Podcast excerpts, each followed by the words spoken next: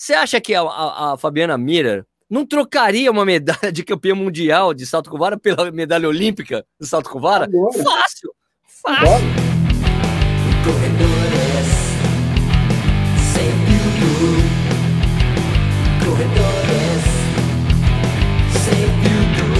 Está começando mais um podcast Corredores Sem Filtro. Eu sou o Sérgio Rocha. E eu sou o Vinícius Stuck. Eu sei, vocês deviam estar esperando ali Eduardo Suzuki, né, tal, mas já expliquei no programa passado. Uhum. O Edu Suzuki está sem agenda, não consegue fazer mais o programa. Então eu estou tocando assim um programa com o Ricardo Nishizaki, outro com o Vinícius Stuck, ficou ficou debaixo do braço, de, nossa, debaixo do braço do Corrida no Ar essa história toda aí. Mas eu, eu, queria fazer uma pergunta antes, acho que eu recebi essa pergunta e você deve ter recebido essa pergunta, mas. É, pode, fazer, pode fazer. Não, tem treta, não tem treta com o Edu? Claro que não, ele é brother. Imagina, nunca.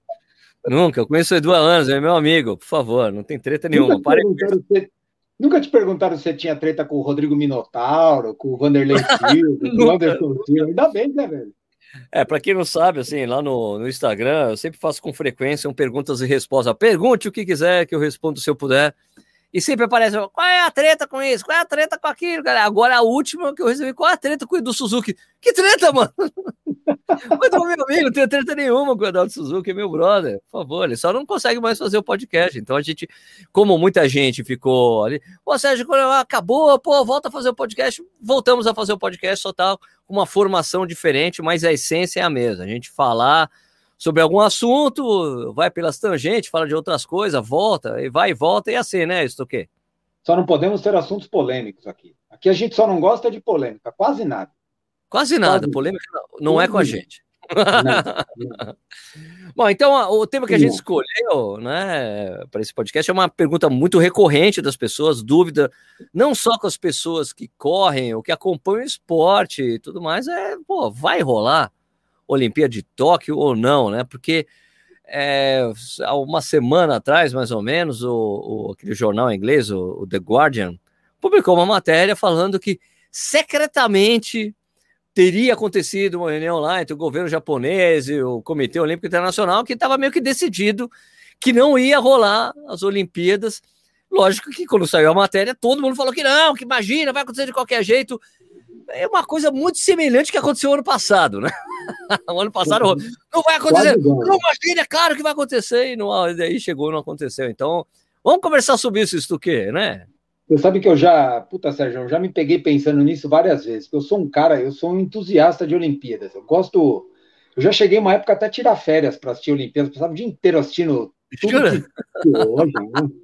E esse ano eu tinha me programado, até por conta da pandemia, eu estou trabalhando em home office esse tempo todo. E eu falei, pô, já que eu tenho uns dias para tirar, vou tirar nas Olimpíadas, né? Vou tirar e vou ficar aqui, cara, vou ficar assistindo esporte o dia inteiro. Só que agora eu já não sei mais. Eu, sinceramente, cara, eu, eu tenho esperança que vai acontecer, às vezes eu, eu acho que não vai acontecer, eu, eu, eu tô meio perdido. Eu acho que todo mundo está perdido e eu fico pensando como está a cabeça de um atleta, se bem que ele no fundo, ele não pode estar perdido, né? ele tem que estar treinando como se jogos fossem acontecer. Sim. Mas, no fundo, no fundo, no fundo, como está a cabeça de um atleta que está classificado ou que está próximo de se classificar, ou que tem uma chance para participar dos jogos, né? Se a gente que é um entusiasta fica ansioso, imagina um cara que depende disso, que é o trabalho dele. Pois é, e, e, e não é só isso, né? Isso que tem, tem, tem o atleta que está preocupado, o atleta que já tem, já obteve o índice e já está uhum. já tá com índice debaixo ali da manga. Já tô com eles. O cara tá com essa insegurança de não saber se os jogos vão rolar ou não. E agora e os outros que estavam esperando obter o índice, porque desde o ano passado, porque quando começou a pandemia, tinha gente que estava tentando o índice, né? A gente sabe que, por exemplo, no caso da maratona, né? Teve a maratona de Sevilha que foi a última que conseguiu o índice antes de fechar tudo, né? Então, ah, então daí você vê que esse ano tá, se repetiu. E tem provas que o pessoal tinha esperança que fosse acontecer no primeiro semestre, principalmente nos países do primeiro mundo. Aí tal, ali, Europa, ou Estados Unidos, a gente vê que não está rolando porque tão, tá rolando essas cepas novas do, do coronavírus e os países estão voltando a fechar e está complicando a situação, complicada a situação das pessoas que estavam esperando, ao menos, tentar fazer uma tentativa, o último tiro para conseguir ali o, ir para os Jogos Olímpicos. Então é uma situação terrível, né? E agora, imagina os japa, cara. Puta que comitê botaram... local. Ah, comitê local. Os caras ficam imaginando, cara, pelo amor de Deus. Não vai acontecer de qualquer jeito. Imagina as condições que teria que, que os jogos teriam que acontecer. Porque eh, são atletas do mundo inteiro. Então, uma coisa que é muito legal nos jogos, eh, jogos e Copa do Mundo, né? Você vê que, tipo, meu, é gente do mundo inteiro, do país, de, países do mundo inteiro, com das mais diversas condições. A, a Olimpíada mais ainda, das mais diversas é, condições socioeconômicas. E isso se reflete exato, também onde a pandemia está mais pegando, e o problema de vacinação e tudo mais. Então, você vê que como é que a gente vai, como é que vai se resolver isso? Você vai criar uma bolha para aquela quantidade de atletas que se deslocam para os jogos, você vai chegar, vai vacinar todo mundo, mas será que todo mundo, todas as pessoas do mundo, todas as pessoas de risco terão serão vacinadas até a, a, realização dos jogos? Você vai passar o, vai passar o pessoal na frente? É, é, é muito complexo. Imagina o que os caras estão estudando de alternativas para conseguir tentar realizar os jogos de alguma maneira, né, Stuck? Cara, eu é, concordo, Sérgio. Isso, eu acho que o que deve estar tá passando um dilema na cabeça dos caras, que é o ponto de vista econômico, o ponto de vista esportivo e com o brilho de todo o negócio, né? Você vai, o Japão acho que gastou bilhões na, na, na, na estrutura da Olimpíada, para agora tá vendo até o negócio comercialmente se tornar meio que inviável, né, bicho? Porque você não tem público, você com certeza algumas marcas, algumas algumas fontes de patrocínio também devem perder um pouco do interesse por conta de não ter público. Como é que você faz isso? Como é que você monta uma bolha, cara? Como é que você monta uma bolha para, sei lá, 20, 18 mil a 10 mil atletas? Cara, eu não sei, eu, eu não consigo enxergar isso. Como é que você faz com voluntários? Como é que você faz com voluntários? o treinamento, e o treinamento, e os voluntários, tem o treinamento dos voluntários que não está acontecendo por causa da pandemia. É, e aqui, Sérgio, que fique bem claro para todo mundo que nos ouve, né, cara? Eu, eu, eu adoraria ter os jogos, adoro, quero que os jogos saiam. Pô, é, eu amo os mais todo mundo, não tem nada mais legal no mundo que Jogos Olímpicos. Não. Puta coisa legal. Agora, como isso vai acontecer é que a gente não consegue imaginar no cenário que a gente está vivendo. Porque se você for pensar, eu estava vendo hoje aqui no jornal o quadro de vacinação no mundo. Tirando Israel, que está realmente fora da curva, o resto, a gente está tudo mais ou menos igual. Uns melhores, outros piores, mas não, não tem ninguém com 10% da população vacinada. E você está falando que em cinco meses a gente vai conseguir a vacinação para metade da população, e aí, que eu estou falando para liberação de público, né? Eu acho que você até conseguiria viabilizar alguma coisa via atleta, mas eu não sei se tem tempo hábil, cara. Eu, eu acho que a gente deveria pensar, Sérgio, e aí todo mundo tem que pensar, é o de trás para frente. Como é que o atleta que não tem índice agora, como é que ele treina? Ele deve estar treinando, eu imagino que ele está conseguindo. A gente teve alguns atletas brasileiros que saíram até do país, foram para Portugal, né? Fizeram e agora Portugal fechou tudo. E agora Portugal, fechou, tudo. fechou tudo, que é um, que é um fato. Agora, com, como, como esse cara vai se virar daqui para frente? E aí, assim, ele conseguiu, os que têm índice, eles podem ser vacinados via um comitê, via o Comitê Olímpico, é, e a equipe técnica do cara? Como é que fica isso? É, é muito incerto. É muito incerto. Não, é pior de tudo que a gente sabe. Não, pode falar, pode falar. Um lance, Sérgio, que também para mim, eu, tava, eu me peguei hoje, e aí as pessoas vão entender assim, quem, quem é atleta mais tempo, você começa a perceber o seguinte, que o ano, o ano, quando você vai ficando mais velho no esporte, e aí assim, ó, a velhice no esporte, ela não tem um caráter de idade de que ah, você tem 40 anos ou você tem 50 anos, você é velho para o esporte. Mas a velhice o esporte profissional, para alto rendimento, ela pesa muito ano a ano. Então, com certeza, por exemplo, para um atleta que ia fazer a Olimpíadas no ano passado e, e, e, ele já tinha uma idade já meio que limite, passou para esse ano aqui, o peso da idade para ele piorou, ficou mais difícil. A recuperação dele vai ficar mais difícil, tudo dele vai ficar pior. Cara, e se essa for a última chance do cara, se cancela esses jogos? Como é que esse cara, esse cara classifica para aqui quatro anos? Vamos pegar um caso de um conhecido nosso, do Paulo Paula. Paulo. Paulo que era a última chance, última chance. Como é que faz o Paulo? Se não tiver Olimpíada? Pô, imagina o cara, o cara fez o melhor tempo dele com 40 anos, 2 e 10, 8, né? 2 e 10, 8, se eu não me engano agora. Se qualificou e, porra, ia voar nos jogos.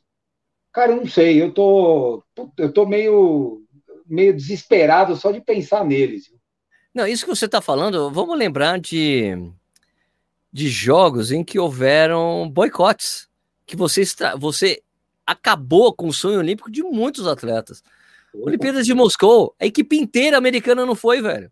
É? Imagina os caras, pô, cara, obteram um índice, tamo lá, acabou, né? Você, você destrói o sonho olímpico do cara, que é atleta desde pequeno para conseguir. Teve aquele, a, aquele boicote, ah, aquela, aquela coisa, né? Da época da Guerra Fria e tudo mais. E os russos também não foram em 84, né? Em represália, né? Tipo, os países do bloco socialista não foram ali para a Olimpíada de Los Angeles, né? É, agora, cara, é, só que essa coisa dos boicotes atingiu algumas nações. Agora, imagine se você realmente não puder realizar os jogos, né? Que você tem o que é aquela expressão em francês fala de creme de la creme, né? O creme do creme, o creme do creme dos atletas, é porque tudo bem, eu posso ser campeão mundial no Campeonato Mundial de Atletismo, mas cara, Olimpíada, você ganhar a medalha de Olimpíada vale muito mais. Vale muito. muito. Você, acha, você acha que a, a, a Fabiana Miller não trocaria uma medalha de campeã mundial de salto com vara pela medalha olímpica de salto com vara? Agora. Fácil, fácil. Né? Então, pergunta, você tem todos os atletas que fazem. Ah, é exato, o Thiago Brasil não troca. Não troca nunca. Então, assim, é, é o ápice né, do esporte mundial, cara. É isso que você falou, parar para assistir. Cara, não é? Os caras têm tipo. Me lembro, o Sport TV coloca três, quatro canais. Exatamente. É. Para você assistir um monte de esporte doido. que você nem acompanha, vai assistir e torcer. Legal pra eu, tive, eu tive a chance na Olimpíada do Rio, Sérgio. Eu fui ver. Eu, na verdade, eu. Puta, acho que eu fiz a maior besteira da vida, cara. Porque se eu tivesse pensado nisso antes, se eu soubesse que era tão legal, eu teria passado 10 dias no Rio. Teria, sei lá, alugado qualquer coisa lá e teria ficado lá. Eu fui um dia assistir levantamento de peso olímpico. Tá. Vi o atletismo no mesmo dia e vi uma, uma luta de judô. Mesmo dia. No, no mesmo dia. Você saía de um complexo, ia lá, levantamento outro, olímpico, modalidade legal, negócio que eu nunca tinha visto na minha vida. Levantamento de peso, você pensa, pô, é um negócio chato, é um negócio animadíssimo, legal pra caramba. Depois você sai, vai ver uma lutinha. Ah, eu vi luta greco-romana. Porra, que legal! Tudo, tudo, cara, e você vê isso de uma forma muito fácil. E aqui no Brasil, assim, essas modalidades que são menos populares, elas ficaram muito acessíveis no final, porque eles tiveram que fazer preços melhores. Então, por exemplo, ah. eu paguei para ver luta greco-romana, acho que 40 reais, se eu não me engano, para assistir. Pô, do caralho. Super barato, entendeu? Para ver o atletismo, ainda mais caro, porque ver os dias das finais era um pouquinho mais pesado. Então, então assim, aí é um negócio muito nobre. A gente estava falando um pouco disso, por isso que o, por isso que o, que o atleta olímpico é tão festejado. O cara tem que estar no auge na forma, na melhor condição dele, e dentre as pessoas, dentre todos os atletas que competem com ele, naquele dia. O Campeonato Mundial tem todo ano, meu amigo. Vai ser campeão mundial todo ano, a cada dois anos. Olimpíadas a cada quatro. Se você errar o ciclo, se você errar o ciclo de treinamento, se você errou a preparação, se você um pelo no negócio, você perdeu. Foi. Já era, você amigo, já era. Chance, daqui quatro. E aí você tem que ter. Você entendeu? Por isso que torna o esporte olímpico muito especial. E eu acho que só, acho que pouquíssimos esportes não têm a nobreza no, no, no, nas Olimpíadas, né? Eu acho que é o futebol, que é um esporte mais. Ah, fica meio nheque porque tem Copa do Mundo, né? Tem Copa do Mundo, a Copa do Mundo tem um peso maior do que Olimpíadas, mesmo assim, para o Brasil. As Olimpíadas é a única coisa que, o, a única coisa que o Neymar, a única coisa que o Neymar pode falar que trouxe, ah, fui campeão é. olímpico. Beleza. E é muito mais pela, pelo Brasil não ganhar do que por, por ser importante para o país, porque a gente sabe que a Copa do Mundo tem mais peso para o futebol. Claro, o, o tênis, eu acho que tem um peso meio equilibrado. Eu acho que talvez o tênis olímpico, alguns dão mais importância, outros dão mais importância para os grandes lances que ocorrem. Mas o resto, cara, o resto é, é muito. Olimpíada, não tem jeito. Ah, o, dream, é o Dream Team do, dos Estados Unidos, da NBA, quando os caras foram lá com aquela equipe absurda. Não, então, você, vai, você fica lembrando aqui, ó, você lembra dos times de basquete argentino, aquela. aquela Exato, pô, aquela quando eles ganharam a medalha de ouro olímpica, pô. Quando eles ganharam a medalha de ouro, quando eles vieram aqui pro Brasil, invadiram aqui, a torcida fazia, parecia um estádio de futebol vendo um jogo de basquete da Argentina. É, é são coisas muito uma, uma ginástica, são coisas, uma natação, que é o começo dos jogos, né? Os jogos sempre começam com a natação, eu sempre estou na, na cabeceira dos esportes, que é um puta esporte legal. Sensacional, sensacional. E, e, esses caras estão, voltando um pouquinho aqui, esses caras estão passando por esse problema, né? É, a gente tem, o Brasil tem 180 atletas classificados até agora, a gente tem uma média de 260, 270 toda a Olimpíada, assim, então a gente tem uma leva de gente para classificar aí, e esses caras estão à mercê agora das competições, estão esperando tudo. Cara, você e falando da experiência, vocês falando da experiência do Rio, porra, cara, para mim também foi sensacional o Rio de Janeiro. Essa coisa de experimentar os Jogos Olímpicos ali, olhando, participando, vendo e torcendo, porra, cara. Eu, eu tive, eu tava na época, eu tava com aquela parceria com a Adidas, né? Pô, eu fui todos os dias no estádio. Olímpico. Puta que legal. Todos os dias, assim, todos os dias. Ainda tava, ficava sorteando ingresso pro atletismo, cara. Puta. Sérgio, sobrou esse, esse aqui, ó. Coloca no Instagram. Daí eu ficava. os caras pegavam depois comigo no estádio. Era demais, cara. Foi, meu, foi absurdo. É, é, cara, eu vi. Eu vi o Bolt, né, bicho? Eu vi os 200, vi. 100, né? Eu vi. Eu, eu vi o Thiago Braz. Eu tava na reta, na largada dos 200 metros. Então eu tava olhando o salto. Eu tava na, ali. Onde você. O melhor lugar para você assistir o salto com vara, eu tava ali, cara, com os caras. Foi absurdo, velho. Absurdo. Foi uma experiência incrível para mim. E eu tenho os ingressos guardados comigo até hoje, né? Então, foi, foi do cacete. Assim, foi uma experiência incrível para mim.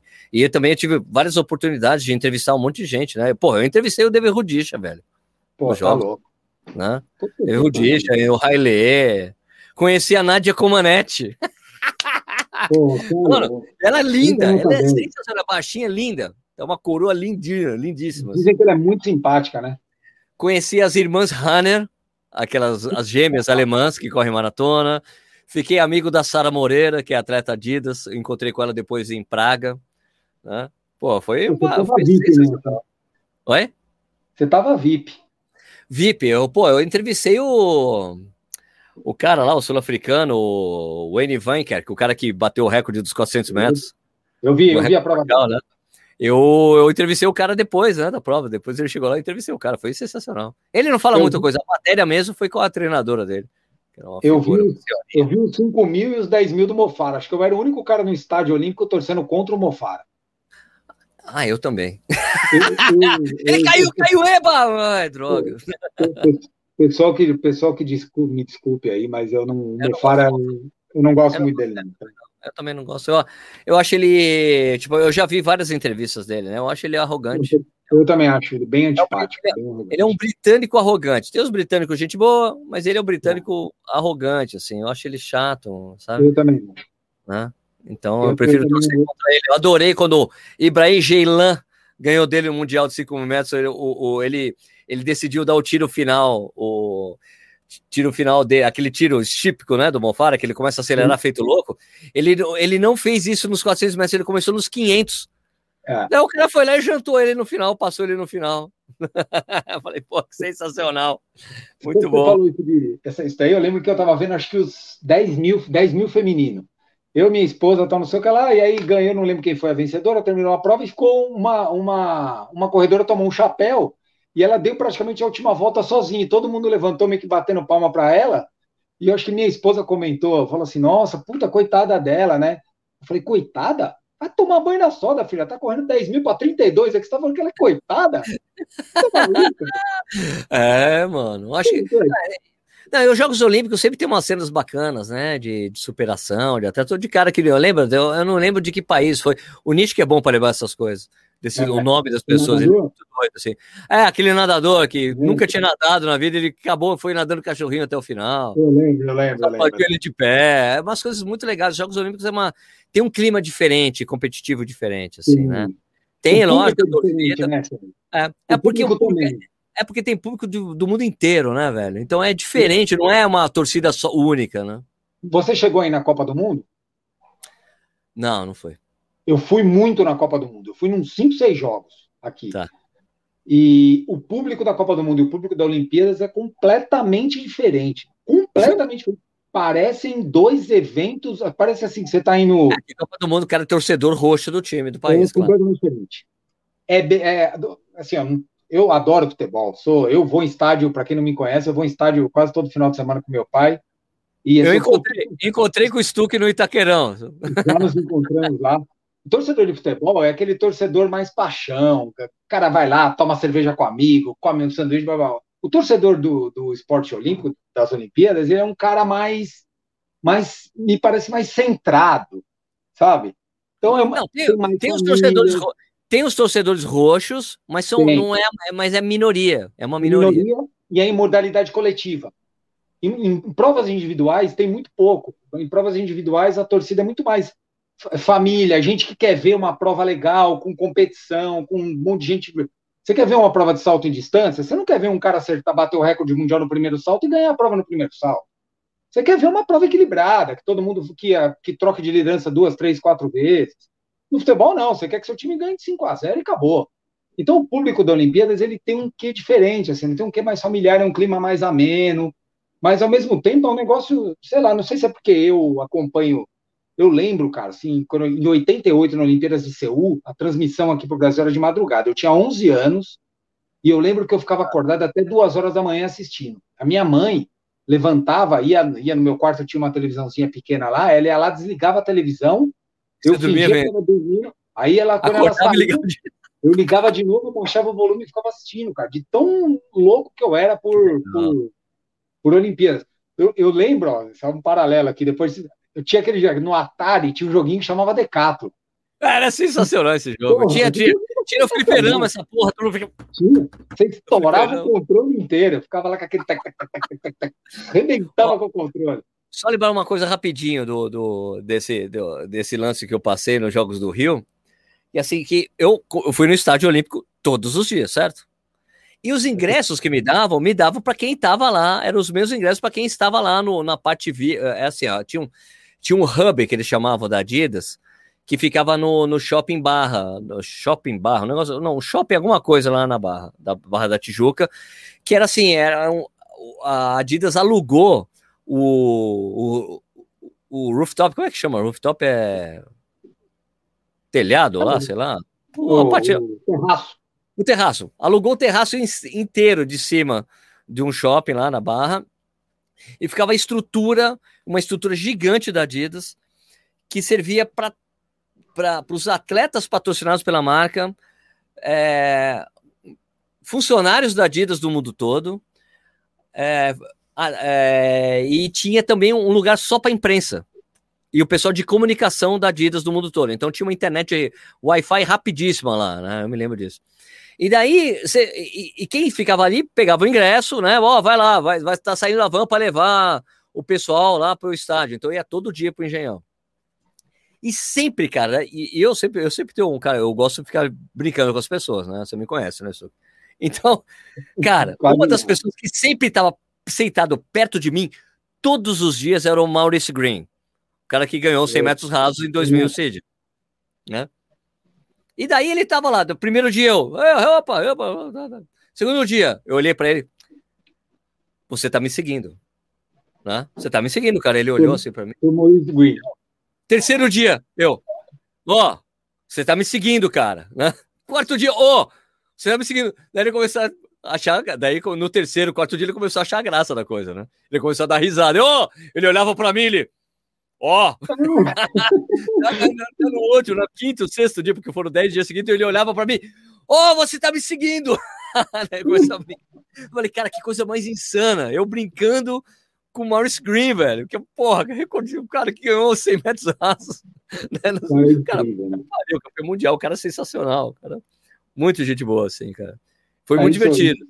Ó, o público, o público do, da Rio 2016 aqui, mais ou menos, somar todos os. Todo, deu quase um milhão de pessoas. Então, 150 mil pessoas, somando todos os dias, né? Todos os eventos. Aí você fica pensando como é que vai fazer uma Olimpíada sem ninguém, né? Como é que vai. Então, então é isso, pô, porque assim, outra coisa que, que eu tava pensando aqui quando a gente tava falando, puta, vai cair minha lâmpada aqui, ó. Caiu! Foda-se, vai. Fica aí, fica aí. Não se mexe. é, uma coisa que eu tava pensando é. Não, que caiu o meu negócio de luz aqui. A gente tá vendo. Quem tá ouvindo não tá vendo aqui. A gente gravou se vendo aqui. Né? Bom, o que eu tava pensando também, isso aqui é essa coisa, né? Não, tudo bem, vamos fazer de qualquer jeito os jogos sem público. Que graça tem pro atleta? Você tá numa Olimpíada, numa final olímpica, sem ninguém no estádio. Porque o grande barato é aquele. Ah, aquela gritaria, aquela coisa legal. Um jogo de vôlei sem ninguém no estádio. Né? Vôlei olímpico nas Olimpíadas é sensacional. É um caldeirão aquela porra. Eu acho que vira um negócio. Assim, tudo isso vai acontecer se for uma questão. Vai acontecer por uma questão comercial. O cara é atleta, ele tem que ir lá competir, né, bicho? Ele vai. Só que eu penso que a graça do negócio perde, sei lá, você perde metade da graça que tem no esporte. Né? Tem, um, tem um ponto nessa história, né, Sérgio? Se a gente for pensar, que é o lado econômico dos atletas também, né? E aí vamos pensar exclusivamente nos atletas do Brasil, que inegavelmente aqui esses caras conseguem melhores patrocínios, conseguem arrecadar mais dinheiro em ano olímpico ou em ano pré-olímpico, né? E aí Verdade. você imagina, cara, esses caras estão então, até com essa, até com essa, com essa, com essa arrecadação, eu imagino, eu imagino que menor esse ano, com a incerteza de não ter os jogos. Os caras estão deixando de capitalizar dinheiro, de patrocínio e tudo mais, já desde o ano passado, quando já se falava de Tóquio, né, quando era para ter Olimpíadas, eles já vinham tentando angariar patrocínio, devem, muitos devem ter perdido patrocínio no começo do ano passado. Essa perda deve ter continuado até agora. E se, e se o cara, e se não tem os jogos, esse cara só vai ter um ciclo bom de dinheiro entrando, né? Um dinheiro melhor, vai um dinheiro extra por conta do ano olímpico, só daqui quatro anos. Então tem uma questão comercial para o atleta também, que é importante para eles, né? De certa forma, é onde o cara consegue fazer o pé de meia dele. Ele vai tentar fazer um pé de meia dele para o futuro. Que está totalmente hoje jogado às tratas. Né? Tem outra coisa, sabe o que é que você está falando que é importante? É a coisa do Bolsa Atleta Bolsa Atleta, que é um programa vinculado ao governo federal, de auxílio né, aos atletas. Eu acho engraçado quando as pessoas. Ah, não tem que mamar na cesta do estádio, cara. Daí as pessoas falam, falta apoio para os atletas. Aí o governo decide dar apoio para os atletas, os caras reclamam. Né? Mas, ó, uma coisa muito importante que você está falando é que o Bolsa Atleta, o comum para o atleta comum, é, é 900 reais, não é nenhum salário mínimo. É muito pouco. 900 pau. Se você é um atleta olímpico que se qualificou, fez, é um atleta olímpico, é maior. Se você está no ciclo, se você, do, se você terminou quatro anos, você recebe uma bolsa, bolsa atleta, que vai para que você que foi atleta olímpico, que é um pouco maior, para você continuar sustentando, pagar coisa, pagar isso, pagar suas contas, né? Pelo fato de você ter sido um atleta olímpico. Essa bolsa de atleta olímpico acabou. Quem tem índice não tem a bolsa de atleta olímpico. Só se você for um atleta olímpico agora, desse ciclo, entendeu? Então, e a bolsa de atleta olímpica é cerca de 3 mil reais. O cara perdeu, tipo assim, os atletas que foram atletas olímpicos ali, que iam fazer um novo ciclo, que se qualificaram novamente, não tem direito a essa bolsa de atleta olímpico, porque não teve Olimpíada. E pode ser que não haja. É, e, como atinge o cara? E você pega um cara que está no final do ciclo, do ciclo de vida esportiva dele, será que ele vai ter outra chance daqui quatro anos de fazer alguma coisa? O Paulo esquece, por exemplo, o Paulo Roberto não vai conseguir. Daqui a quatro anos ali não vai conseguir. Aliás, cara, eu tive uma conversa é, no final de semana com, com o Cláudio Castilho. Eu tive essa conversa com ele porque eu falei para ele, assim, ele tá treinando a minha amiga, né? A, a Zenaide, né? A Zenaide Vieira, uhum. que é aqui de Jundiaí, uhum. Zenaide Vieira, atleta olímpica, né? Representou o Brasil nos Jogos de Pequim, no salto é, 3 mil com obstáculos. E a Zenaide falou, uma vez eu estava na pista, a gente estava trotando, assim, eu falei, ah, pô, Sérgio, vou tentar fazer a última tentativa é, como atleta profissional. Eu falei, o que você está falando? Não, vou, tô treinando, tô treinando para maratona seriamente, tô treinando com o Cláudio Castilho. Eu falei, cara, então não, você está treinando para valer mesmo, você, você levando a sério. Então, foi para Paipa, né, com a Adriana Aparecida, né, é, com a, não foi a Nininha, foi a Adriana, né, Adriana Hessel, André, ah, Andréa Hessel, Andréa, tá. E, e daí eu liguei pro Claudio e falei, Claudio, eu tô te ligando para porque eu vou servir de espião para você. Ele, espião, Sérgio? Eu falei, então, porque é o seguinte, eu, eu, eu moro aqui em Jundiaí há 18, quase 19 anos, né? E quando eu treinava, quando eu comecei a treinar no bolão, eu não via a Zenaide treinando como atleta de alto rendimento. Eram horários diferentes, então eu nunca via uhum. ela eu não cheguei a ver ela treinando, até porque ela não treinava no bolão, né? Era atleta do, do, do Clodoaldo, eles não treinavam aqui, então não cheguei a ver ela treinando e não vi ela como atleta de base antes aqui, para até ser descoberta e ser puxada para o Pinheiros, né? Então, é, eu falei pro, pro, pro Cláudio, falei, cara, ó, Cláudio, é o seguinte, eu, eu vou servir de espião para você, porque eu vou dizer uma coisa. Eu treino aqui em Jundiaí há muitos anos eu vejo a Zenaide treinando há muito tempo. Conheço a Zenaide há muitos anos, é minha amiga tal. E, e, ela, e ela treinou, ela fez algumas maratonas, eu acho que ela fez a maratona de Porto Alegre, foi a primeira dela, ela foi lá, tipo, quarta, quinta colocada, treinando o treino dos alunos dela, que ela passava para os alunos dela, né? E eu cheguei a ver treinos dela treinando com o pessoal aqui, fazendo tiro de 400 metros, com os alunos, os caras morrendo e ela diva, assim, lá, lá, lá, lá, isso não tá acontecendo nada, entendeu? Eu falei, então, falei isso para ele, então, Cláudio, mas agora, como espião, vou dizer uma coisa, eu nunca vi a Zeinade treinar do jeito que ela treinando. Chegando morta, passando assim, sabe? Eu falei, nunca vi isso, então só tô querendo dar um testemunho aqui que ela tá levando muito a sério essa porra. E daí ele, não, pô, Serginho, legal, não, porque realmente ela fez o treino dos alunos, então a gente tá tentando puxar e ela faz, meu, e ela fazendo treino, tipo, intenso quase toda semana, todo dia, um dia atrás do outro. E ele disse que ela falou, que ela falou para ele, não, pô, terminei o treino, achei que eu ia morrer. No dia seguinte tinha outro treino foda, eu achei que eu não ia conseguir, só que eu fui lá e fiz o treino, então não tô entendendo o que tá acontecendo. Legal pra caramba, assim, né? Então ela tá se dedicando muito, eu, eu tenho visto isso na pista. E esse papo com o Cláudio, eu falei, pô, Cláudio, e aí, o que, que você acha dos jogos, hein? Você acha que vai acontecer? E, pô, Serginho, a gente tinha muita experiência, tinha muita esperança, porque ele tem atletas que estão em, em, fase realmente de conseguir índice, tentar índice, e estavam todos contando contando com esse ano, né? Com esse uhum. primeiro semestre, para tentar, né? Ter uma prova. Então tinha prova eh, na Espanha que estava programado, Barcelona, Sevilha, uma, uma, série de provas. Ele andou falando com gente inteiro.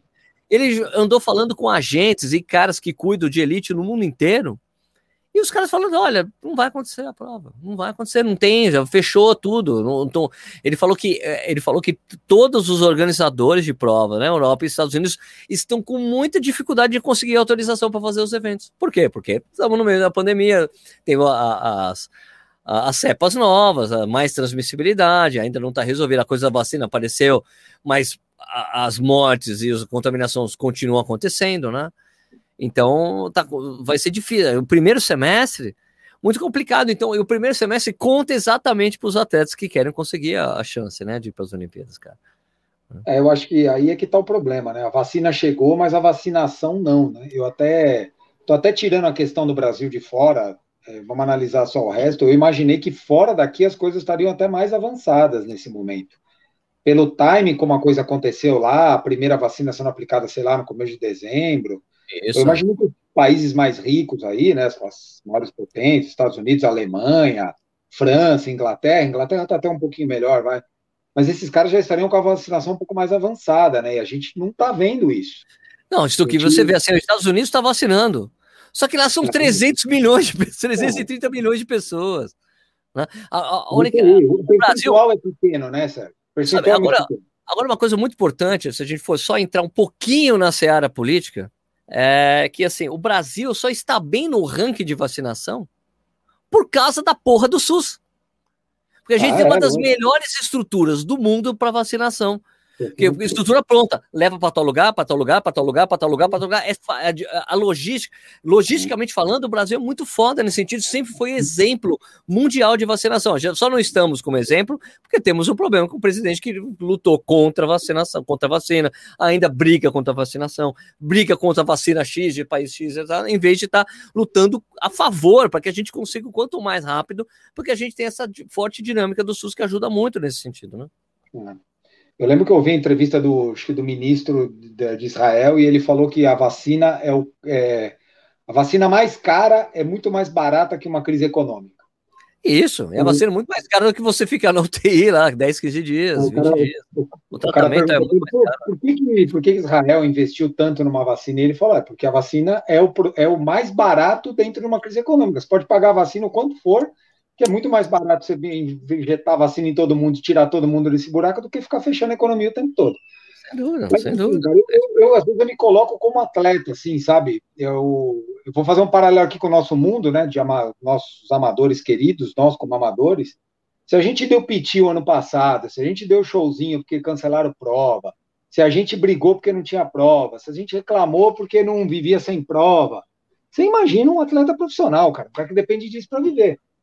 Então, assim, a vida desses caras não está nada fácil. É...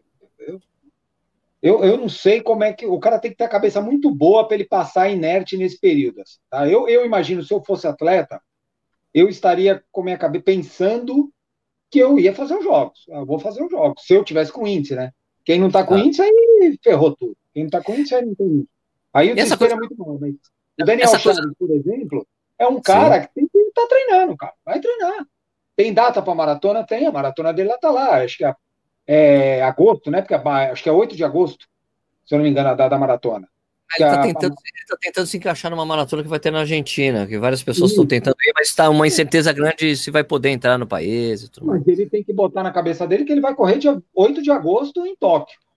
Ele tem que botar fazer, isso na cabeça. Fazer, fazer a periodização dele, pensando nisso. Ele tem índice. Agora, o cara que não tem índice, olha, meu amigo, eu não sei o cara, como é que esse cara está vivendo, assim, como é que ele está. É lógico que eu imagino que tenha na, na, na na organização dele, nas pessoas que trabalham com ele, os caras estão tentando essas provas, né? Tentando organizar Sim. circuitos, é, provas fechadas para obtenção de índice. Mas o cara dorme e acorda, ele não tem uma notícia boa, né, bicho? Imagina, todo dia o cara dorme e acorda, precisa lá dar 110% da pista e não tem uma notícia boa. E faz seis meses que o cara não tem uma notícia boa. E aí tá chegando a data da prova e o cara não tem notícia boa. É de ferrar, velho. Não é fácil, não. Ó, e disso que você falou, né? Tipo, tirando aí, como você tirou, falando, tirar um pouco o foco dos atletas olímpicos, né? A gente focar nos atletas profissionais, né? Que estão aí no dia a dia. Exatamente, o cara não tem prova para correr. Ó, outro dia me ligou o Vanilson, o Vanilson Neves, né? Da Subelite, né? Que é um puta amigo e tal. Ele, pô, você já tava pensando em comprar um tênis para pista? Eu quero voltar para pista porque as competições de pista estão acontecendo, né? Eu falei, Vanilson, cara, é legal você tentar pra pista, mas será que vai dar certo? Porque, poxa, tem um monte de gente nova ali, né? Vai pra montanha, mano. Montanha tá acontecendo, é uma prova que dá para você se destacar, porque você é um cara muito forte, você é um cavalo. De repente vai para ali, vai para para trilha. Eu tenho falado, falei isso para ele, tenho falado para outros caras, bicho, vai tentar montanha, porque tá acontecendo. Mesmo sem técnica nenhuma, você consegue, você vai conseguir é, um destaque aí, e de repente você consegue coisas boas para você, porque nesse momento é, eu, eu, vejo, a única coisa que eu vejo, eu me pergunto, é, você acha que vai acontecer prova no segundo semestre? Mas, cara, no Brasil eu acho que não. Mas no, é, é eu acho, eu só acho que se, se acontecer, serão provas pequenas que dá para você controlar os protocolos de biossegurança. Então, por exemplo, a, a Rio do Raço Marathon lá, que vai ser a concorrente da Uphill, é prova com limite, é lá, duas mil pessoas no total, só que são mil pessoas em um dia, mil no outro. Dá para largar, tipo, só por. E premiação, tudo por tempo líquido, não vai ter tempo geral, entendeu? Porque vai largar todo mundo separado. Ou na primeira onda, vai os atletas de elite, sabe? Quem vai disputar pódio, sai logo uhum. na primeira onda e o resto é por, tudo por, é, por tempo líquido, pelo chip, né? Com quem então, os caras por tempo de entrada, né? Sei lá. Isso, eu acho que, tipo, a, acho que a, a, o desafio Beto Carreiro, também parece que vai acontecer em abril, porque também é prova que dá para controlar, porque é 5, 10, 21 em dias separados, então você consegue controlar essa, essa cara, dá para você controlar melhor os, os, protocolos. Então, acho que provas pequenas vão, acho que vão acontecer mesmo, entendeu? É, vai ter provas de, vai, vai acontecer prova é, de trilha em março, mês que vem vai ter gente fazendo também, mas são provas pequenas. Essa prova, a prova de gramado que eu fui tinha 370 pessoas. Dá para você controlar, né? Você consegue controlar. Então, provas de grande massa, de grande massa de participação, eu não consigo ver acontecer no Brasil esse ano enquanto não tiver realmente resolvido a, a questão da vacinação. Eu acho que na Europa vai acontecer, é, porque eu acho que talvez eles consigam resolver isso mais rápido.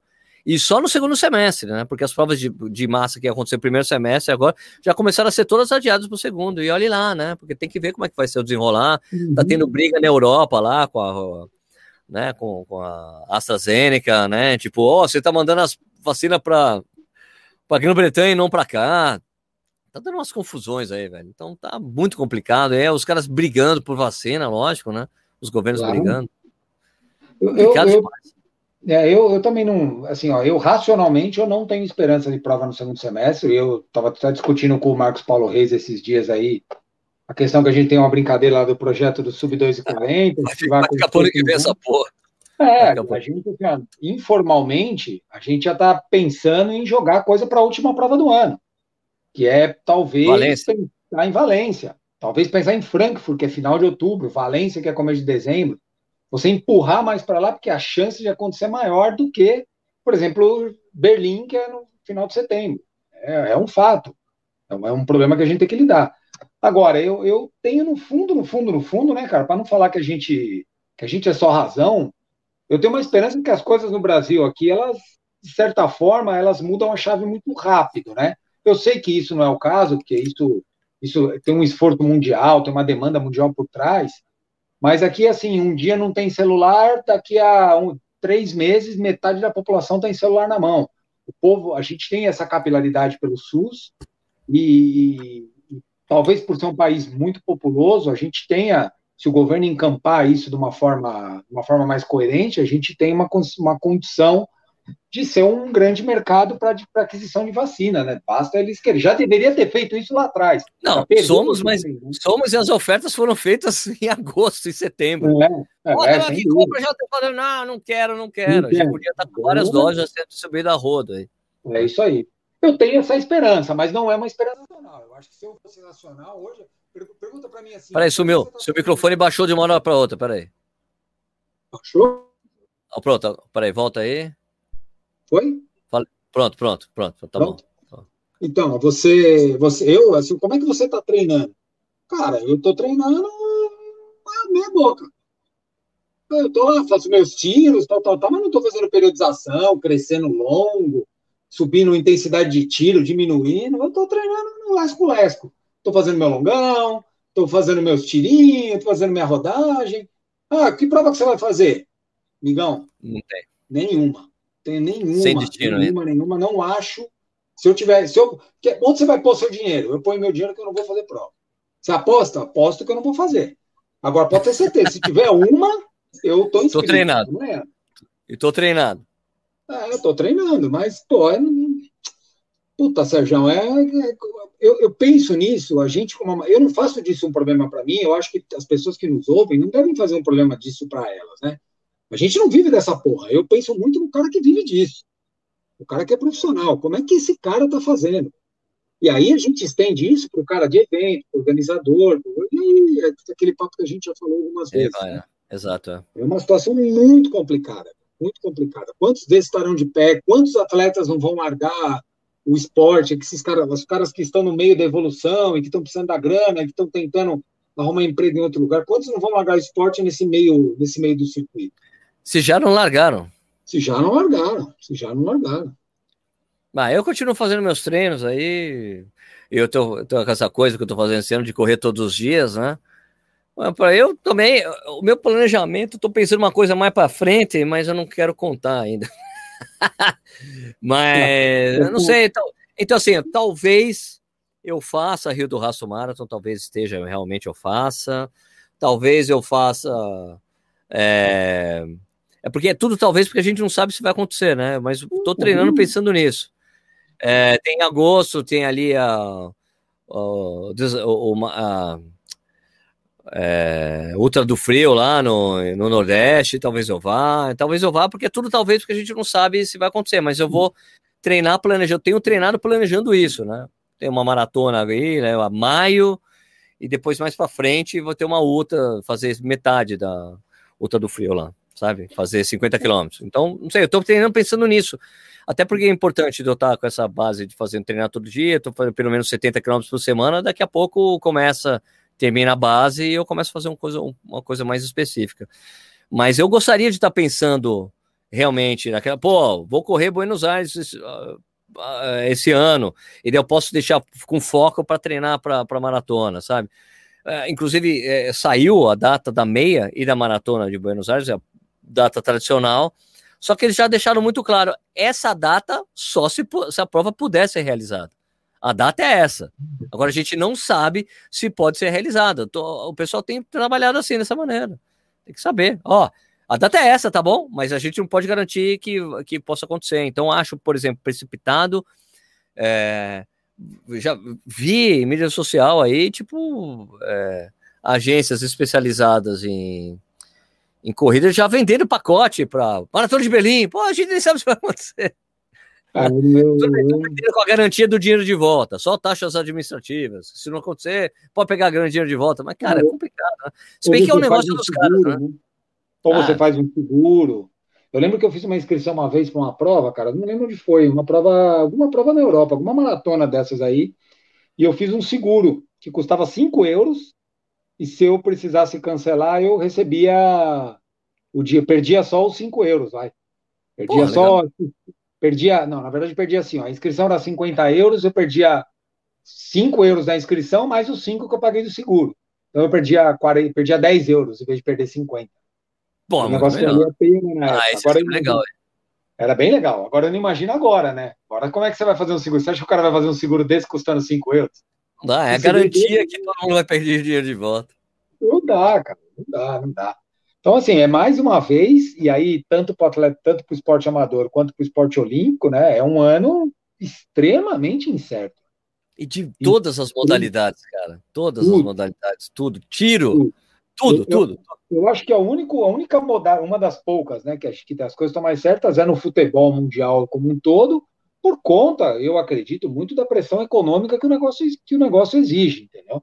Sim, sim. Por conta sim. da força de patrocínio, de televisão, de quantidade de gente envolvida. Você está falando do Campeonato Brasileiro? Fala a quantidade de jogadores que tem num time, mais, mais o que trabalha no time, mais o que trabalha na federação. É gente demais, é muita gente. E isso tem um retorno, de certa forma, que são os patrocinadores, a televisão que paga. Então é um esporte que, em determinado momento, ele acaba se sustentando com patrocínio da televisão, paga salário de jogador e sai do jogo. Sem ninguém no estádio. Tirando, abrindo, mão da, abrindo mão da arrecadação. Abrindo mão da arrecadação. Então, acho que isso vai acabar se sustentando. Mais um ano. A gente está vendo aí na Europa, tá tudo igual. Nos Estados Unidos, no futebol americano agora, cada estado tem sua lei, mas assim, acho que o estado que tinha maior liberalidade de público tinha 30% de público, se eu não me engano, de capacidade. Só que, mais uma vez, né, eles não são igual os imbecis aqui do, da América Latina, né? O cara pega um estádio de 80 mil pessoas, ele põe 30% da capacidade, ele espalha as 24 mil pessoas no estádio inteiro. Mas não Aqui estão no mesmo lugar. Ah, Pô, fizeram na final da Libertadores, botaram 5 mil pessoas e botaram eles numa área que cabia 8. Pô, ficou todo mundo aglomerado. O que, que adiantou? É. Ideia de jirico, né? Vai entender. Passa na cabeça de um cara desse. Agora, por falar em NFL, que você falou aí, é, a gente vai ter a final do Super Bowl aí, né? No, Opa, agora domingo, domingo né? Domingo. Vai torcer para quem?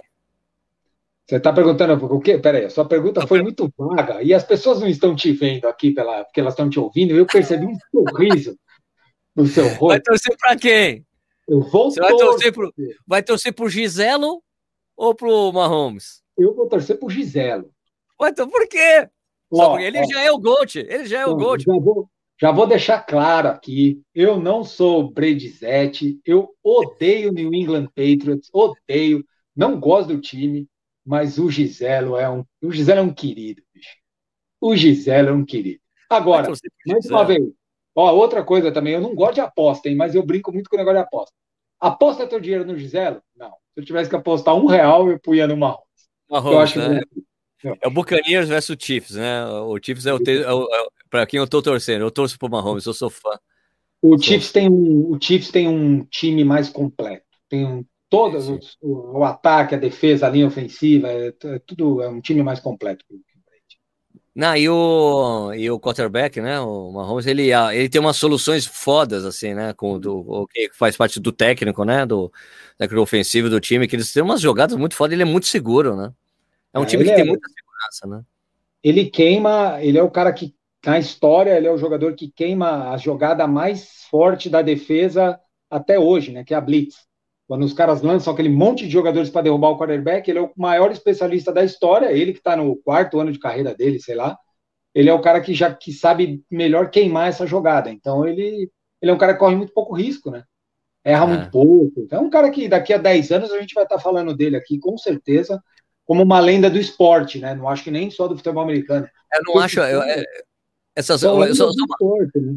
Com certeza, não, esse a gente está vendo, estamos assistindo a história sendo construída com ele jogando, né? Mas eu vi os caras falando uma coisa muito interessante, isso que eu sei que não tem nada a ver a gente falando de NFL aqui, NFL aqui no Corrida no Ar, Corrida no Ar não, ó, já fico confundido falando com o Stuck aqui, o Corredor Sem Filtro, é, que faz parte do Corredor Sem Filtro se falar de na, coisas nada a ver com, com, o programa, mas tem, tem uns caras que eu assisto ali, é o, como é que é o nome do programa? Last Take, aí, tipo, é com com, puta, com os caras muito divertidos. E assim, os caras os americanos. Assim, os caras falam: olha, para o Mahomes realmente ser o GOAT daqui a alguns anos, ele precisa ganhar esse jogo de qualquer jeito. É porque ele precisa ele bater precisa o ganhar, Ele tem que bater o Giselo. Né? É porque senão vai ficar, vai ficar para a história. Você ganhou tudo, mas você perdeu do Giselo na idade que ele tinha. É, 40, 40 tem minha idade. É, então é essa coisa. Você precisa ganhar do Giselo para você ser o GOAT daqui a alguns anos. Para ter ser, ganhar mais títulos que o Giselo já ganhou. Né? É isso. Aí, e só fazendo um link agora do que a gente está falando para o nosso tema, para a galera que nos ouve aí que, e que não sabe, tem vários atletas do futebol americano, vários, não são poucos não, que quando eles estão em período de férias, para quem não sabe, a temporada do futebol americano é a temporada mais curta do, do esporte americano, né? Ela começa. Até eles não jogam tanto também, né? Jogam, tem um intervalo Na verdade, assim, o time que mais joga vai jogar 18, 19 jogos, mais ou menos, no ano, né? A temporada começa em agosto e termina em dezembro, praticamente. Então o cara fica janeiro, fevereiro. O time que vai para a pós-temporada joga janeiro, mas oficialmente todo mundo, fevereiro, março, abril, maio, junho, praticamente parado. Aí voltam os training camps em julho, tal, tal, tal. Tem vários atletas do futebol americano em ano de em ano que tem pré-olímpico, que eles largam o futebol americano de lado e eles disputam a seletiva americana para disputar, por exemplo, torneio pan-americano, essas coisas. É verdade. são medalhistas pan-americanos, nos 200 metros, no salto em distância. Tem vários atletas que são. A gente falando do Chiefs, falando do Chiefs, o Tarek Hill foi campeão júnior, parece, não, lá nos Estados Unidos, de 200 metros. É, é isso aí. Tem 20, ele tem 20 baixinho, assim, é um cara rápido pra cacete. É, então, lógico que ele, é lógico que ele escolheu o futebol americano que ia ganhar muito mais dinheiro no futebol americano. Do que falar, esses caras, esses caras, Sérgio, eles começam lá no, no, high school, no college, a maioria deles no track and field, no atletismo. E aí, quando eles, quando eles começam a treinar o futebol americano, eles, eles, ele faz uma escolha financeira. Ele claro. faz uma escolha financeira. Não dá para um cara desse, um cara rápido igual o Tarek Hill aí, que corre 200 metros para 20 e poucos segundos, 20 segundos baixinho. Cara, esse cara na NFL, se ele for um bom recebedor, ele vai ganhar um contrato de 20 milhões de dólares por ano. Ele não vai ganhar isso no atletismo nunca, 10 milhões de dólares por ano. Pô, teve uma jogada aí no, no, no jogo na final de conferência, que eles jogaram contra o Bills, cara, que teve que uma, uma bola que o Tarek Hill pegou, cara, que ele saiu correndo feito louco. Ninguém pegava o cara, ele deve ter corrido uns 150 metros. Tanto que ele terminou a jogada, botaram ele lá, botaram ele, tiraram ele do, do campo para ele poder descansar, porque o cara tava. Porque o cara saiu correndo feito louco que ninguém pegava o cara, ele fazendo os dribles, assim, sensacionais. Demais. Eu gosto muito de assistir isso. É, cara, eles são. Eu, eu, eu assisto já há bastante tempo e são caras, cara, que tem um. Eles, eles são caras muito completos, né? Fica até a dica para a galera aí procurar no YouTube, por exemplo, os treinamentos de base desses caras, né? Os drills que eles fazem, aqueles treinamentos de tiro curto. Puta, tem muita coisa legal no YouTube para ver e para a gente entender como é que o cara chega no atleticismo que esses caras têm, né? Pô, é brincadeira. Ó, o Tarek Hill ganha hoje 18 milhões de dólares por ano, tá? 18 milhões de dólares 18 por milhões de dólares por ano, o cara nem sabe onde bota dinheiro. Então, você imagina, né? Por que, que ele escolheu a NFL e não o atletismo? Com certeza ele não ganharia um contrato desse no track and field, acho que muito difícil, né? Contrato de três anos, então nesse contrato dele ele tem garantido, nossa senhora, hein, bicho? É 54 dinheiro. milhões. Acho também, né? Gira, gira, dinheiro demais, né? Futebol americano. Né? Se futebol Sim. normal no mundo gira maior grana, cara, futebol americano. É o, a final do Super Bowl é o minuto mais caro da televisão americana é, cara. E outra coisa, né? Você sumiu de novo, seu é. áudio, sumiu de novo.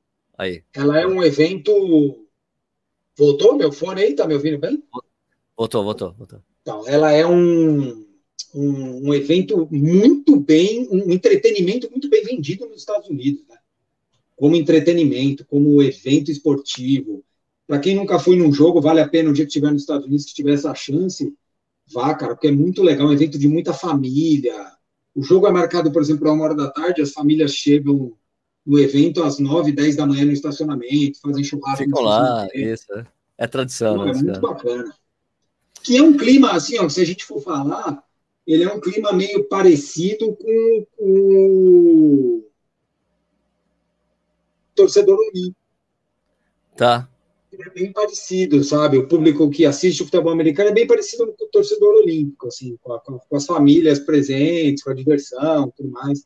E não só com o fanático, né? No futebol americano tem também o lado fanático, mas tem bastante lado familiar. Até porque os ingressos não são baratos, né?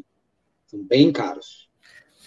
Agora, agora por falar em familiar, né? É, e falar de, de, população, só voltando para o assunto do programa, puxando de volta para os Jogos Olímpicos, é, que também ficou. Teve uma pesquisa né, recente lá no Japão, né? Que tipo. 80% das pessoas querem que ou adiem ou que cancelem os jogos. E, e no Japão, a opinião pública conta demais para o governo. Você tem, não ter apoio público do público, da, da, das pessoas, é fere muito a honra japonesa, né? Então, só para você ter uma ideia, eu me lembro que quando mudaram o, o percurso da maratona de Tóquio, só para você ver como é que funciona a coisa, né? A maratona de Tóquio leva gente pra cacete pro país, né? Era riqueza, turismo, um monte de coisa importante pra cacete, certo? Certo. Meu, os caras mudaram, olha só, me lembro dessa história, mudaram o percurso porque daí o cara, meu amigo que trabalha no, na Fundação Japão aqui falou: não, Sérgio, mudaram o percurso porque eles queriam fazer um percurso que incomodasse ou atrapalhasse menos a população que está na cidade. Isso porque a população vai para a rua porque é um evento pro país, a porra da, da, da Maratona de Tóquio, da, cidade, assim como é, como são os Eikidens, né? Para ali tudo para assistir. Mas mesmo assim, olha, não, a gente tá causando algum transtorno, vamos mudar para ficar aqui, daí a gente interrompe menos o trânsito ali tal lugar tal. Os caras mudaram o percurso por causa disso.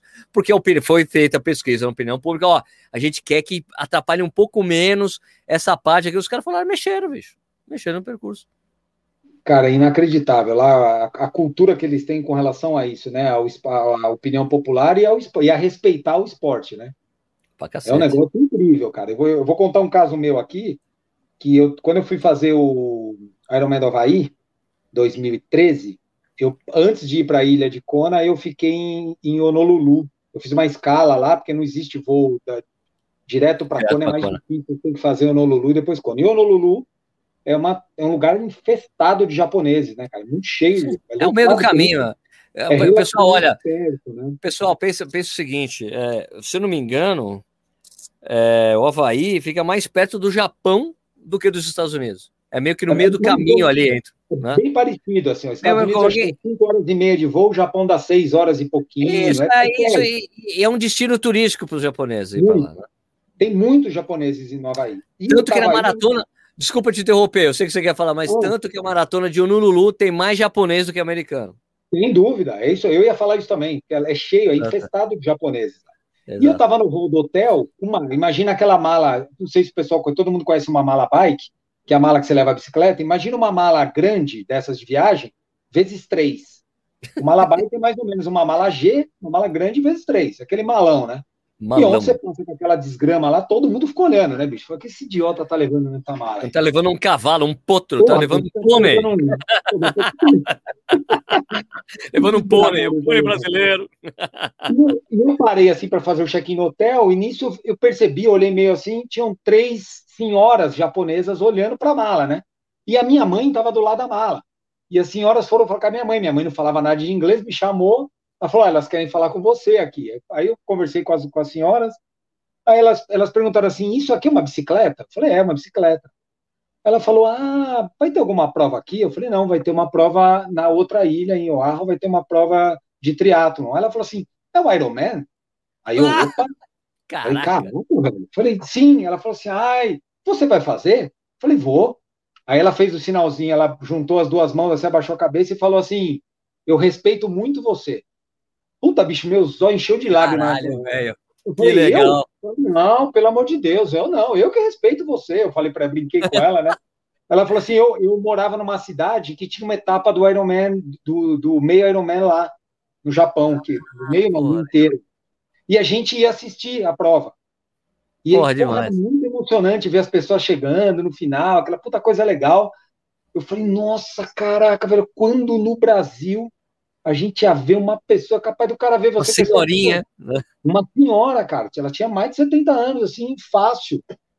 E ela, assim, super empolgada, aí ficou perguntando coisa da prova, perguntou quanto era, falou que, pô, se desse pra ela ir lá, ela queria ir lá ver, mas ela tinha que voltar pro Japão, tal, tal, tal. Mas foi um negócio super respeitoso. Ah, e ela. E eu ainda perguntei para ela, ela falou: as pessoas vão pra rua para assistir a prova? Ela falou: vão muitas. Aí ela perguntou: você já ouviu falar da maratona de Tóquio? Aí eu falei: não, já. Ela falou: a maratona de Tóquio é um evento assim que tem gente de outras cidades próximas que vão para Tóquio para ver. Para acompanhar familiar, para levar torcida. Tem muito grupo de empresa que corre, e sim, aí eles sim, vão com torcida das empresas.